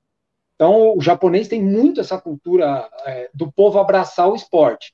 E aí, quando o povo não está abraçando, entre aspas, a causa olímpica, né, o evento olímpico, Puta, tudo cara. fica um pouco mais difícil, né, cara? Como é que você vai fazer isso? Eu, eu, às vezes, você falando isso, já me passou um negócio na cabeça aqui. Você imagina se em vez de Tóquio 2020 fosse Rio 2020? Nossa! Vamos pensar aqui, meus amigos. Se essas Olimpíadas fossem para acontecer no Brasil ano passado com esse cenário de pandemia, cara, vamos, vamos imaginar se aqui, com toda a bagunça que teve, né, com não vai ter Copa, com não sei o quê. Isso, caraca. Eu não estou julgando aqui se tinha que ter Copa, se tinha que ter Olimpíada, eu acho, esquece isso. Teve. Já, já aconteceu, já aconteceu. Já aconteceu. Eu, eu, particularmente, acho que não deveria ter, mas teve, teve, foi. Quem foi, foi, quem não foi, acho que a gente não vai ver nunca mais, infelizmente. Mas você imagina se caísse uma pandemia com um evento desse no Brasil, o que aconteceria? Nossa. Minha nossa Nossa. Meu Deus do céu. Mas, cara, é uma, é uma situação meio desesperadora, assim, eu não queria, eu nunca quis ser atleta, né, eu sempre, às vezes eu ouço uns amigos falando, pô, eu queria ser atleta profissional, eu falei, cara, você tá vendo só o ônus, é, você, tá bônus você tá vendo só o bônus, você não tá vendo o ônus tá profissional, o profissional se fode pra cacete, você tá gripadinho, você não precisa correr, o cara tá gripadinho, então o cara chicoteando ele lá, e se ele não está ah, tá. a, gente é a, gente, a, gente, corre, a gente faz isso porque a gente gosta. Eles não, ali é a profissão dos caras, é totalmente diferente. Meu, a incerteza do cara ganha pão do cara. Já contei essa é, história uma vez, eu não sei se as pessoas já ouviram, mas quando eu encontrei o Arthur Zanetti, que eu tive o prazer de conhecer ele uma vez, também pela Adidas, cara, o Arthur Zanetti era bicampeão olímpico, é, campeão olímpico, medalha de prata, né? É, ouro e prata, e ele tinha um patrocinador fixo, o resto ele tinha perdido todos. Cara, o cara tem duas medalhas olímpicas. Como é que. O cara é um expoente do, do esporte brasileiro. E ele tinha perdido todos os patrocínios. Ele vivia com um patrocinador só. Até então. Então, vamos, vamos imaginar isso, vamos expandir isso para os outros cenários num um ano de pandemia, onde as empresas estão enxugando cada vez mais. Olha, eu não queria ser atleta profissional, não, viu, cara? Ah, e, é, e, é, e só para complementar, complementar essa coisa, a diferença da gente para os atletas de elite, é isso mesmo, essa coisa de que a gente faz porque a gente gosta e a gente não tem obrigação de resultado. Isso, a, a, obrigação do resultado é cono, conosco, entendeu? Comigo mesmo, minha cobrança é comigo. Eles não, é a cobrança que ele precisa pegar o pódio, preciso ter um rendimento X, preciso chegar no pódio, preciso daquilo, preciso ganhar, preciso ter isso porque eu preciso, sabe? É, é, é, completamente diferente a relação, né? Eu me lembro uma vez quando eu fui para quando quando eu tive o privilégio aqui em Jundiaí durante uns anos que o Clodoaldo trouxe o time para treinar aqui, eu chegava na pista, eu já falei isso outras vezes, eu chegava na pista para treinar, tava ali o pessoal do Clodoaldo, eu chegava pro Clodoaldo, porra, Clodoaldo, vem aqui treinar, vocês estão na pista, agora eu tenho que sentar e aprender? Vou fazer isso.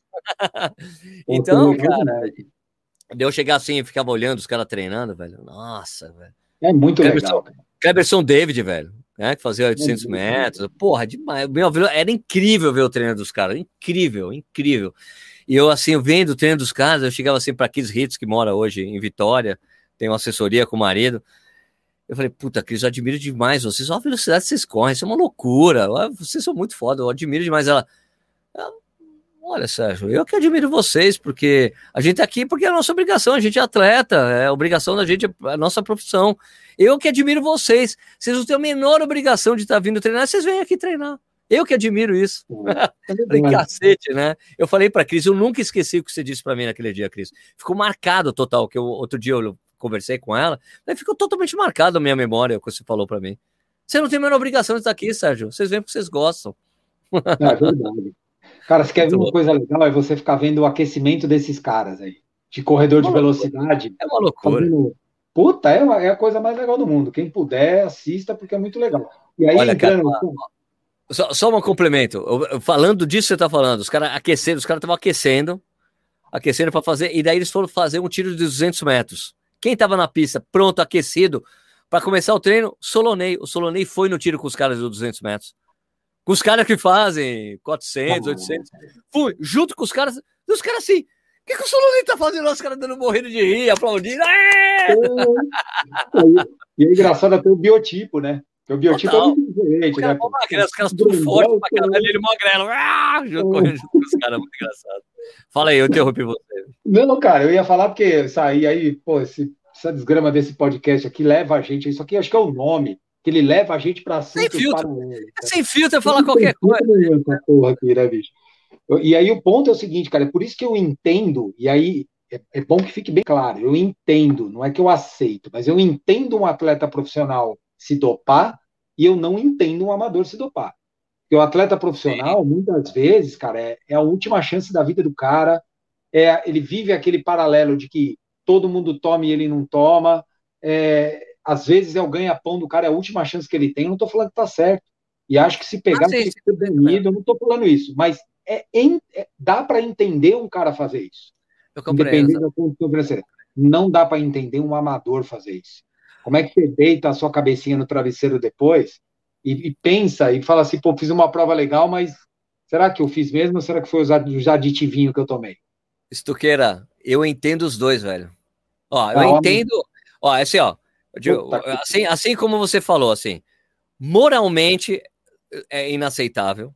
Moralmente inaceitável. Tanto, tanto o doping do, do atleta de elite quanto do doping do atleta amador. Moralmente inaceitável, é errado, tá? É errado. Nunca fiz, nunca faria algo semelhante, né? De jeito Mas, assim, compreendo assim, como você falou, é tipo, talvez o maior expoente de quem deixou isso bem claro, né? E que paga até hoje o fato de ter sido muito arrogante durante a carreira, foi o, o Lance Armstrong, foi Sim. tão arrogante que os caras quiseram pegar ele no final.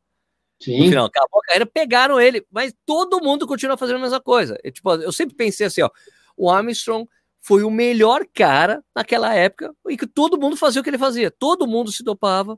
E ele foi o melhor, entre os melhores que se dopavam. Todo mundo, eu acho, eu, eu vejo ainda a coisa do, do atleta de elite é, como político, principalmente aqui no Brasil. Assim, a exceção é o cara que é limpo no atletismo. É a exceção é o cara que não faz nada porque ele sente essa pressão o tempo todo e de ter acesso, ele sabe, ele conhece como ter acesso, isso é negável. Você pode conversar com qualquer atleta de elite, eu não estou mentindo. Quem eu conheço alguns, eles caras sabem. Os caras, não, Sérgio, tal pessoa em tal lugar você tem acesso a tal, tal coisa. É assim, infelizmente é assim. Então, são, são raros os que são limpos. Na política, são raros os políticos que não são corruptos. A regra é ser corrupto. Porque o cara na vida pública do Brasil, ele entra para ganhar dinheiro. Ah. Ele entra para se dar bem. Ele não entra para eu quero fazer a população, eu quero mudar a vida das pessoas, eu quero ver as pessoas mais felizes, eu quero que as pessoas cresçam, que seja que todo mundo tenha acesso a isso, isso, aquilo. Não tem. A gente sabe que os caras entram para ganhar vantagem nas coisas. É assim a política no Brasil. Né? Então, o atleta de elite é assim também. Ó, os raros são os limpos. Tem atleta limpo? Tem, não tenho dúvida nenhuma.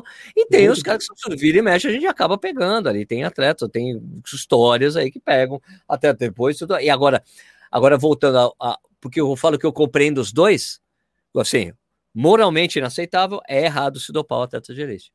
Moralmente é errado o político se é, ser corrupto, é moralmente errado. É errado, tem que ser preso, tem que se fuder mesmo. Entendeu? Mas aqui no Brasil sempre há uma desculpa, ah, mas isso, mas aquilo, né?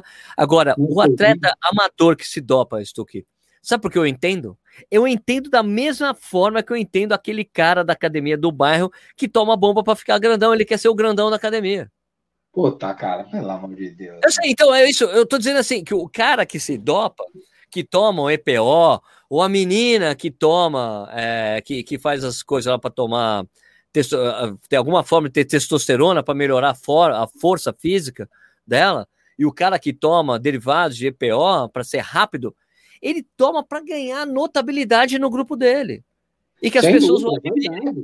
Então é por isso, eu, eu, assim, eu, eu não aceito, mas eu entendo porque o cara tá fazendo isso. Ele quer ganhar carta, ele quer confete, né? Quer confete. Assim como o grandão da academia quer ganhar o, o fortão da academia.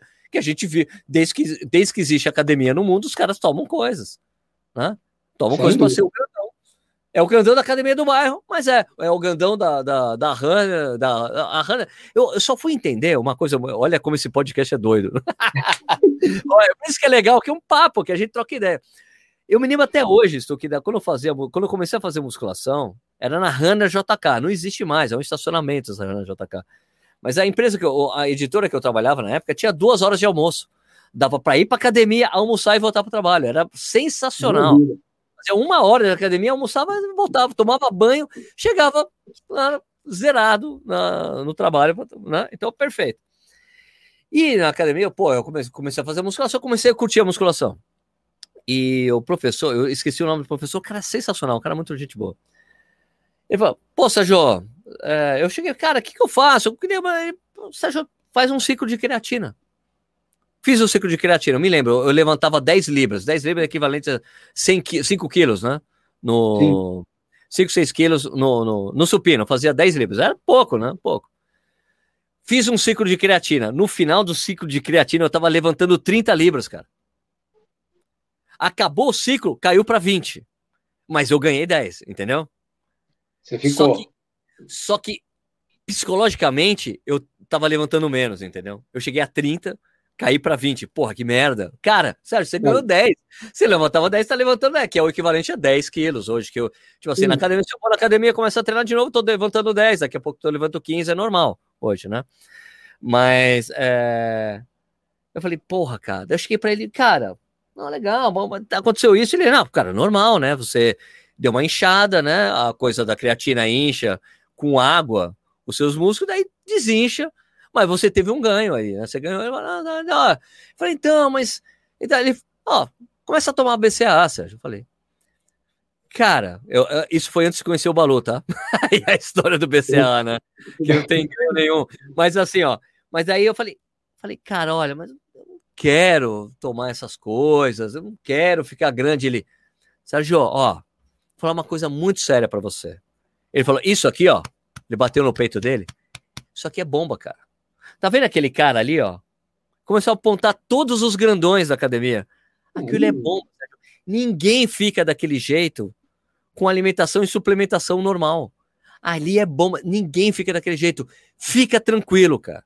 Você não vai ficar grande. Grande você vai ficar, se você ficar fazendo o que você está fazendo, durante 10, 20 anos na academia, você vai até crescer, mas você vai ter que comer pra caralho. Pra caralho. Não, é uma puta briga. Muito whey protein e vai demorar pra cacete para ficar natural, é, são 10, 15 anos de academia, Sérgio. Não é de uma hora para outra. Ali é tudo bomba, amigo. Isso aqui é bomba. eu morri de rir, cara. Eu quero era muito gente boa. E daí ele deixou escancarado a verdade da academia, né? É, é mas é tudo Eu falei para um amigo meu uma vez, cara. Encontrei um moleque que era um palito, velho, magrinho assim. Eu tinha uns 18 anos. E aí encontrei ele na academia, bati um papo com ele. Depois fiquei uns 6, 7 meses sem ver o cara. De repente vi o cara. Puta merda, velho. O cara é enorme bração, velho, forte, moleque bonito. Eu falei, rapaz, pô, me convida pra almoçar na sua casa, velho. O arroz com feijão lá deve tomar entidade. Tem fermento, tem fermento. Pô, me convida pra comer arroz com feijão lá, porque tá bom, hein, velho. Caraca, não, tô treinando pra caramba. Eu falei, tá bom, vai. Vamos, filho. Tem cara assim, ó, pra, pra louco, não pode, não pode dar conversa pra louco, né, velho? Deixa falar, tá bom, tá, então beleza. Ah, só no arroz com feijão tá bom. Tá Ó, tem um amigo, eu tenho um amigo é, que, inclusive, tem um canal no YouTube, o Poldo, Poldo Longo. Né? Foi, foi pacer da Nike e tal. Corre, corre de boa, corre sempre na boa. E ele é trincadão. E uma, a coisa que eu mais admiro no Poldo, cara, é que ele é o cara é um livro aberto. Sabe? Você chega assim, eu me lembro, eu me lembro uma vez que eu fui conversar com ele. Falei, ó, oh, você toma esse negócio, tomo isso, isso, isso. Quando eu vou secar, quando eu vou fazer book, eu tomo isso, isso, aquilo. Ele fala tudo que ele toma, ele não esconde nada. Achei do caralho. Assim, o cara não tem segredo. Não, aqui é tudo natural, porque aqui é só. Não, nossa, já tomo isso, aqui. E, cara, mas é uma coisa muito clara que me deixaram, que o cara também me explicou lá na academia. Ele falou assim: ó, se você tomar bomba e não fizer nada, você fica gordo. você fica gordo. Gordo, você fica gordo. É, porque se você toma bomba e não malha pra cacete, o seu músculo não vai crescer, vai virar gordura pura, você vai ficar gordo, horrível. Então, o, o único mérito que esses caras têm, que é assim, mérito, de novo, falamos, é errado, é errado. O único mérito que o grandão tem na academia é que ele tomou a bomba e treinou pra caralho pra crescer o músculo, porque senão não cresce. E o único mérito do, do cara, você tirou o microfone, o único mérito que o cara tem que toma EPO e vai correr rápido pra cacete é que ele precisa treinar pra cacete, senão não vai acontecer nada. O que, que o EPO vai faz, que a gente sabe? Ele, você se recupera muito mais rápido do que você está fazendo, do, do, dos esforços, né? Uhum. Ele acelera a sua recuperação, aumenta a oxigenação, melhora a recuperação, você consegue fazer mais forte, mais rápido. É isso, é isso que os caras procuram. A fórmula mágica de você ficar descansado mais rápido e poder fazer mais força ainda no próximo treino. Né? Então, para o cara conseguir, ele tem que ter o mérito de fazer força para cacete e treinar feito louco. Né? Mas qual é o custo disso? Qual é o custo que o cara vai ter nisso lá para frente? A gente não sabe. Né? Ah, na verdade, né, Sérgio, é uma, é uma roleta russa que o cara joga, né?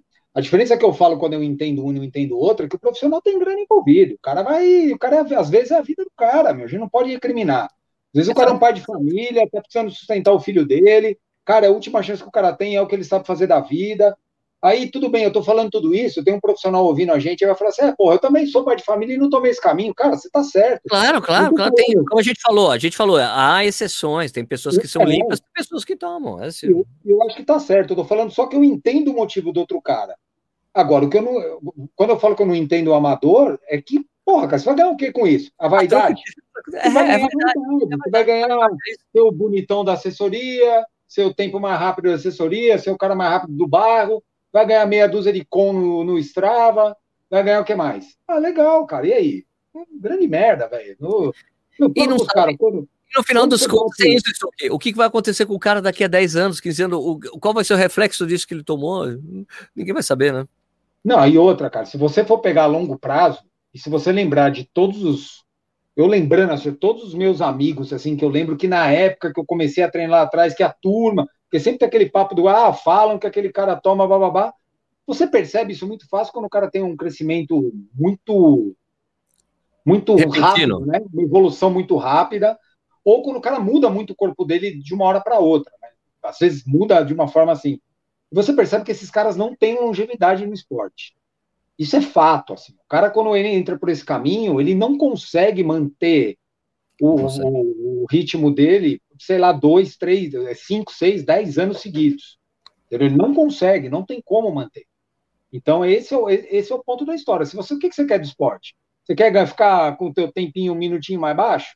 Não muda nada na tua vida, negão. Vai chegar em casa, os boletos estão chegando, você bate seu RT numa prova, no dia seguinte a escola do teu filho manda o boleto. Cara, é gostoso, é uma delícia fazer RP, correr rápido, mas a que custo? Tem, tem custo para as coisas, não precisa, entendeu? É desnecessário, você não ganha nada fazendo isso. O profissional ganha, né? mas. E a troca de troféu e medalha, não tem premiação em dinheiro, porque a premiação em dinheiro tem antidoping. Cara, e posso falar, hoje em dia nem troféu e medalha, velho, que são poucas as provas que às vezes tem, tem troféu na categoria, né? Porque às vezes agora falando, agora falando, falando do esporte que você praticou, que estava acontecendo muito isso, o DOP amador no Ironman. Nossa, e daí, e daí o congresso, e eu me lembro que, que me, foi uma história conhecida, você pode me corrigir caso eu esteja errado, mas o primeiro Ironman em que o pessoal aqui do Brasil decidiu que ia fazer antidoping nos amadores foi a maior quantidade de gente caindo de bicicleta. Mano, ah, abandonando a disputa. Não é, foi isso? Muita gente teve muita desistência no, um dia antes da prova. Isso, tem o cara caiu de bicicleta, ai, me quebrei, eu furei todos os pneus. Tem muita. Cara, isso, isso foi um negócio, assim, cara, que até chamou atenção na época que o Brasil tinha um grande número. Assim. Primeiro caso, acho que internacional, não sei se foi o primeiro, é claro que não, mas um dos mais antigos, dos mais expoentes, foi de um atleta brasileiro no Havaí. Foi pego lá, né? Então, assim, Puta, cara, é um negócio que a gente, a gente lamenta muito, né? Porque tem muita gente que dá duro no esporte e consegue as coisas pelo, pelo mérito, né? Principalmente no triatlo que tem essas classificatórias, na maratona tem Boston, né? No caso. Mas eu acho que é mais gostoso a gente fazer por nós mesmos, né? Você conseguir por seu, pelos seus méritos, né? Pela sua, pela sua vontade, pelo seu, pelo seu, sua condição atlética e não por é, imagina, é, imagina você conseguir o índice para Boston porque você se dopou. Ah, cara, posso falar? Eu, eu, eu não ia dormir tranquilo, cara. Posso ter certeza disso. Eu não botaria minha cabeça. Eu não contaria para o meu filho com a mesma alegria que eu contaria outras coisas. Claro, claro, claro, claro. É, o cara, mas o cara arruma aqueles, aquelas desculpas mentais, assim, aquele desvio, coloca numa gavetinha e fecha. Né? Ah, porque todo mundo faz. E acha que foi mérito. Ah, acho que foi mérito dele mesmo. Cara, eu, eu tenho uma coisa comigo, acho que eu não largo prova nenhuma. Eu, eu só desisti de uma prova na minha vida porque eu me machuquei. Eu rasguei o músculo da panturrilha e no meio da prova não teve jeito, não tive que terminar. Mas de 20 anos de corrida foi a única prova que eu desisti. Eu nunca desisti de nenhuma outra, seja qualquer for. E eu, e eu sei por que, que eu faço isso. Principalmente depois que minha filha nasceu, é como é que eu vou cobrar ela dela não largar alguma coisa, ou dela ir até o fim, dela tentar, dela batalhar, se eu vou numa prova e largo. E aqui eu não estou falando para se matar, para fazer esporte até morrer, nada disso. É, meu, se não deu, eu ando. Termino lá, pego minha medalha com o maior prazer do mundo, feliz da vida. Meu, andei 20 quilômetros no Ironman, feliz da vida, feliz, puto, mas terminei a prova como eu tinha que terminar, peguei minha medalhinha, engole o choro e fui para casa. E aí, e, vou, não, não, desisto, porque eu acho que a desistência é um negócio que faz muito mal pra gente, a longo prazo, entendeu? É, depois, é. depois que você desiste em uma, na segunda, quando você tiver a mesma sensação, a chance de você desistir é a mesma na terceira aumenta, na quarta aumenta, e aí você começa a ficar mais pressionado, né? mas sei lá. Sabe por que tá passando isso para mim, essa coisa de eu estar tá correndo todo dia? É que eu preciso, eu, eu preciso estar tá mais seguro para fazer as provas, entendeu? Né? O que aconteceu? Eu tive problema, que eu desisti duas provas em sequência, ali fudeu, cara. Eu preciso estar tá bem fisicamente, treinando com frequência, porque aí não tenho mais problema. É, e, e, eu acho que o que eu preciso, o que eu tô buscando também, com essa coisa de correr todo dia, é de ter consistência de verdade, entendeu? Porque faz muito tempo que eu não tenho consistência, porque eu entro numa fase que eu começo a treinar super bem, corro, mas depois, depois cai. Né? E depois que eu não quero mais fazer isso. Eu quero ficar consistente o tempo todo e entrar em ciclos de treinamento específico para uma prova e depois volto para essa consistência, porque isso eu sei que vai contar no final das contas, de estar tá fazendo os longos e na hora que tiver dificuldade na prova, tá lá, vambora, vai acontecer, eu tô bem, tô com volume, tô treinando com volume há muito tempo. Minha cabeça funciona muito na base da confiança que eu construí no treinamento, uhum. sabe? Então, Mas preciso, que... essa coisa está me fazendo bem agora. Eu acho que todo mundo é assim, viu, Sérgio? Não é só você, não. Isso serve para todo mundo. E aí, e aí é um ponto importante, assim, acho que tua meta casou bem com o ano certo? Porque você... Tá é, é, é um ano que, a gente tem chance de não ter nada. E você botou um desafio para você aí que, de certa forma, você vai se manter animado. A gente sabe que um atleta de ponta, e aí vale também para a gente voltar um pouco no tema inicial do negócio, sim, o atleta sim. de ponta, ele não consegue ficar no, no top da performance dele mais que, sei lá, semanas, semanas, dias. Esses caras fazem um planejamento para que eles fiquem, que eles cheguem no auge e, e, surfem aquela onda durante, sei lá, algumas semanas e depois o cara começa a cair. Ninguém consegue se manter muito tempo. Sim, então, sim. o ideal, que é o, que é o que você fala, é o cara se manter num estado ativo. Isso, na base, estado base. É. E uma aí, linha de base. Eu tenho uma linha de base de, é de, de corrida. Linha de é base. Isso aí, você se mantém nela. Outra coisa que eu aprendi, eu vou fazer, eu vou fazer 40. Ih, caraca, quantos anos eu vou fazer? 44. Agora. quantos anos? Rapaz, Vou fazer 44. Outra coisa que eu aprendi, eu parava muito. Então, todo ano eu parava um mês, 20 dias, eu largava e depois voltava. Cara, eu tô vendo que eu não consigo mais fazer isso. Porque quanto mais velho você fica no esporte, toda vez que você para, a volta é mais dura. Perde demora muito. mais. Antiga, quando, com 30 anos, com 32 anos, puta, meu, eu voltava. Uma semana depois eu tava, duas semanas eu tava treinando igual eu tava. Hoje, com 40 e tantos, é um mês, um mês e meio. Então eu não posso mais parar. Eu não tiro mais férias, entre aspas, né? Eu corro direto, eu corri dezembro inteiro, eu corri janeiro inteiro, eu diminuo a intensidade, aí fico lá fazendo aquele lesco-lesco, soltinho, faço um treininho aqui, um ali, tal, tal, tal, mas eu não paro, porque se parar, ferrou, velho. Pra voltar é um caos. eu tô, ó, eu tô gostando dessa coisa do correr todo dia, acho que eu vou colocar como meta de vida, vamos ver o que vai acontecer. A não Tomara. ser que eu fique de cama. Né? Aí... Cara, vamos, vamos terminar essa porra aqui, não vai acabar nunca esse podcast, isso, que a gente não consegue parar de conversar. Conversa boa é assim. Bom, é... então, galera, é o seguinte, então, voltando a falar do, do Corredores Sem Filtro, é um podcast que toda sexta-feira vai ter um episódio novo. Eu vou postar sempre às 6 horas da manhã. Então, obrigado por vocês terem escutado. E lembrando, o Eduardo Suzuki não está mais no podcast, mas quem sabe um dia a gente chama ele como convidado. Participa aí também, né? Para relembrar os bons tempos. Certo? trazer o Edu, a gente faz, o dia que, traz, que trouxermos o Edu, temos que fazer um quarteto com Nishi e Edu.